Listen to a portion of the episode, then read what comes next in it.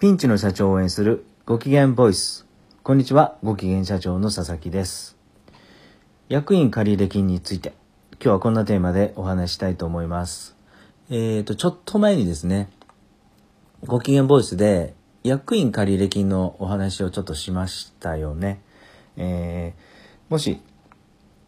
社長が会社に貸し付けた、会社が社長からを借り入れたお金が、えー、計算書に積み上がっていくとですね、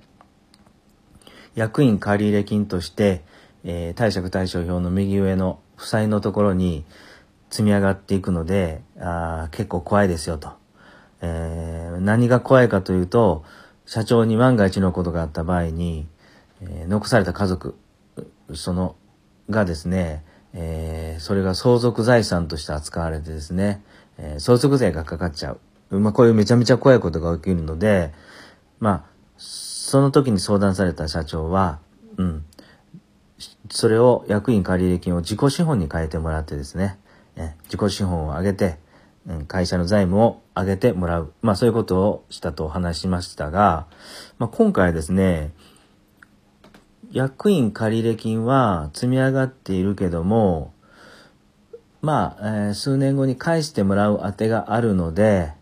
うん、自己資本に入れてしまうとまた、えー、それを返してもらうっていうことになると厄介なので、えー、まあそのまま、えー、感情科目というか、このまま置いときたいんですっていう社長がいらっしゃったんですね。うん。ですから、え、その社長と一緒にですね、まあ、いろいろ考えて、え、まず、え、役員借入金っていうのが、え、短期の借入金の勘定科目にあったので、それを、えー、長期の勘定科目の部屋に振り替えてもらうことにしました。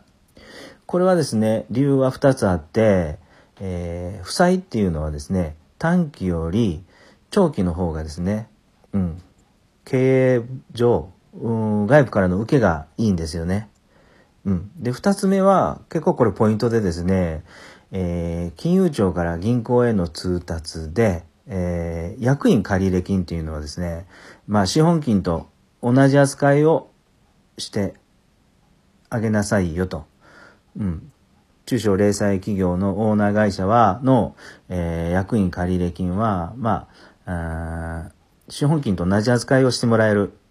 うん。そういうことなので、まあ実際、えー、役員借入金というのがあったとしても、銀行や、えー、投資家からはですね、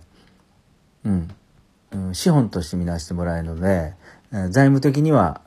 まあ、あの、自己資本と変わらない、まあそういうことになるので、実際、えー、役員借入金を長期の部屋へ入れることになりました。皆さんもですね、もし、えー、決算書上、BS 上にですね、短期借入金っていう部屋に、えー、お金が積み上がっていてですね、それが社長であったり、他の家族の役員だった場合は、うん、顧問税理士、えー、会計士、えー、認定支援機関などと相談してですね、この決算書上の勘定科目の長期の借入金のところに、まあ、入れてみてはどうかな、と私は思います。はい。役員借入金について、今日はこんなテーマでお話ししました。本日も最後まで聴いていただき、ありがとうございました。